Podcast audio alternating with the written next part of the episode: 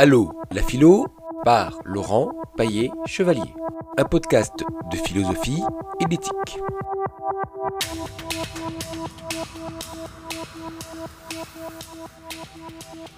Vivre pour penser, ou bien plutôt penser pour vivre.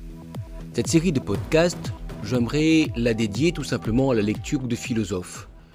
Non pas une lecture universitaire, non pas une explication de texte, mais tout en s'appuyant sur le texte, proposer un commentaire, une interprétation, afin de nous aider à mieux vivre.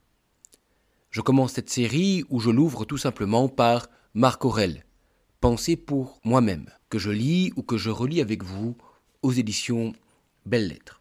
Je ne veux pas m'apesantir ici sur une biographie que vous trouverez rapidement sur Internet, mais ce que je veux, c'est entrer avec vous directement dans le texte, plonger en lui, pour essayer de tirer du texte des éléments pour nous aider à mieux vivre aujourd'hui. Entrons directement dans le texte, le chapitre premier, qui est une suite de 17 points, ou plutôt 16. 16 noms qui apparaissent dans le texte. Son père, ses aïeux, sa mère. Bref, ce texte se compose de tous ceux qui ont croisé la route de Marc Aurèle. On pourrait être surpris qu'un texte de philosophie commence par une telle liste. Il n'y a peut-être pas de cohérence. Ou plutôt, la cohérence est à trouver dans les noms qui sont cités. Marc Aurèle prend le temps de relever tous ceux qui lui ont apporté quelque chose. Non pas ceux qui l'ont blessé, non pas ceux qui l'ont marqué négativement, ceux qui lui ont fait, fait, faire des faux pas, des détournements, des contournements, mais ceux qui lui ont apporté quelque chose. Première déjà remarque que nous pouvons faire avec Marc Aurèle, l'attention que nous portons au personnage de notre histoire personnelle. Souvent, notre histoire personnelle est construite contre quelqu'un, contre un tel qui m'a fait du mal, contre ce patron qui m'a licencié, etc., etc. Marc Aurèle propose une histoire personnelle complètement inverse, d'appuyer notre histoire sur ceux qui nous ont apporté quelque chose. Alors on pourrait se dire, mais quel regard naïf apporte Marc Aurèle sur l'existence? Regardez sa vie du point de vue de ceux qui nous ont fait du bien. En voilà une bonne, ils sont peut-être peu nombreux. Attention, il s'agit ici d'une relecture. C'est-à-dire que Marc Aurèle a pris le temps de chercher ceux qui, dans sa vie, lui ont apporté quelque chose. Non pas quelque chose de financier, non pas une aide concrète, mais bien plutôt ce dont l'exemple, la manière de vivre, la manière de se comporter, ont pu être changés pour lui en maxime.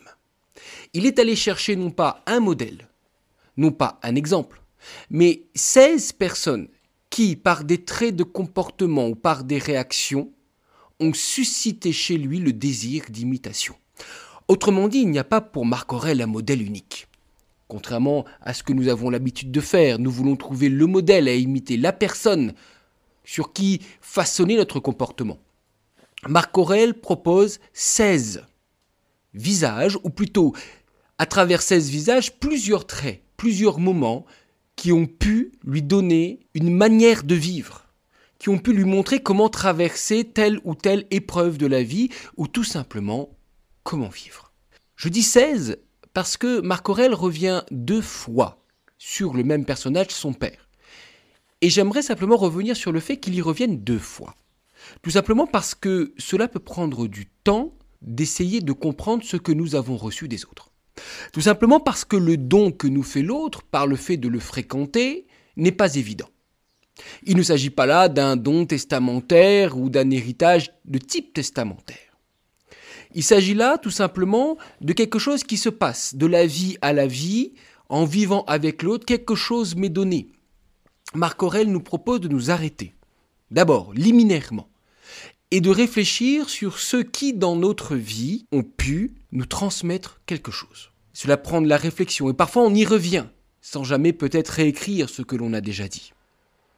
Ce premier chapitre de Marc Aurèle montre donc évidemment des couches rédactionnelles, mais peut-être à nous aussi il est demandé de faire de même. Non pas essayer de produire une première synthèse rapide, efficace, unique et authentique de l'héritage que nous avons reçu, mais de prendre le temps pendant une semaine, quinze jours, vingt jours, un mois, de méditer sur les comportements qui nous ont appris quelque chose. Et pour Marc Aurel, cela produit deux choses. D'abord, une gratitude et une reconnaissance intérieure de ce que j'ai reçu de la vie. La vie me donne toujours quelque chose, les rencontres me donnent toujours quelque chose. Et il se sent en cela l'héritier. Marc Aurel n'est pas quelqu'un qui a été inspiré. Souvent, dans les coachings contemporains, on entend l'expression telle personnalité m'inspire. Marc Aurel est à l'opposé de l'inspiration il reçoit directement des personnes. L'inspiration, c'est simplement prendre quelqu'un, se servir de lui comme étant le moteur d'un dynamisme qui serait tout autre. Marc Aurèle reçoit directement en héritage des comportements.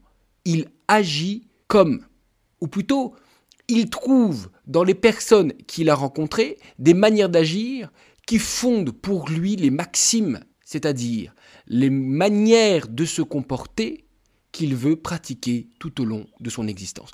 Il s'agit donc d'un héritage. Marc Aurèle se sent en cela l'héritier de ceux qui l'ont devancé, l'héritier de ceux dont il a croisé la route. Et ce premier moment est d'abord pour lui l'occasion de, en quelque sorte, rendre hommage à ceux qui l'ont précédé et à faire la comptabilité, en quelque sorte, de son héritage. J'ai reçu d'un tel l'exemple de la patience, j'ai reçu de tel autre l'exemple de la persévérance, de tel autre l'exemple de la bienveillance.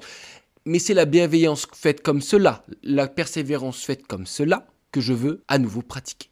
Or, en faisant cela, Marc Aurel se rend compte d'une chose, c'est que ces divers comportements sont en fait coordonnés. C'est loin de faire une simple liste des comportements qui vont maintenant pour lui jalonner sa vie. Il remarque qu'il y a à l'intérieur de ces comportements une cohérence, c'est la philosophie stoïcienne. Autrement dit, la philosophie n'est pas une théorisation loin de toute pratique pour Marc Aurel. Elle est la recherche de l'unité dans toutes ces expériences, ces manières de vivre qui m'ont marqué et bouleversé tout au long de ma vie. Alors, faisons comme Marc Aurel. Lisez le chapitre premier, et puis Prenez un moment. Quelles sont les personnes qui ont marqué votre vie, que vous avez rencontrées? Puis quels sont les comportements qui pour vous ont été importants? Vous aussi prenez un papier et un stylo comme Marc Aurel et commencez à tracer la philosophie qui sera la vôtre en essayant de trouver le point d'unité de tout ce qui vous aura marqué. C'était le premier épisode de Vivre avec les philosophes. La semaine prochaine, nous verrons ce que Marc Aurel concrètement à tirer de ces rencontres, en essayant, je l'espère, de faire nôtre son héritage.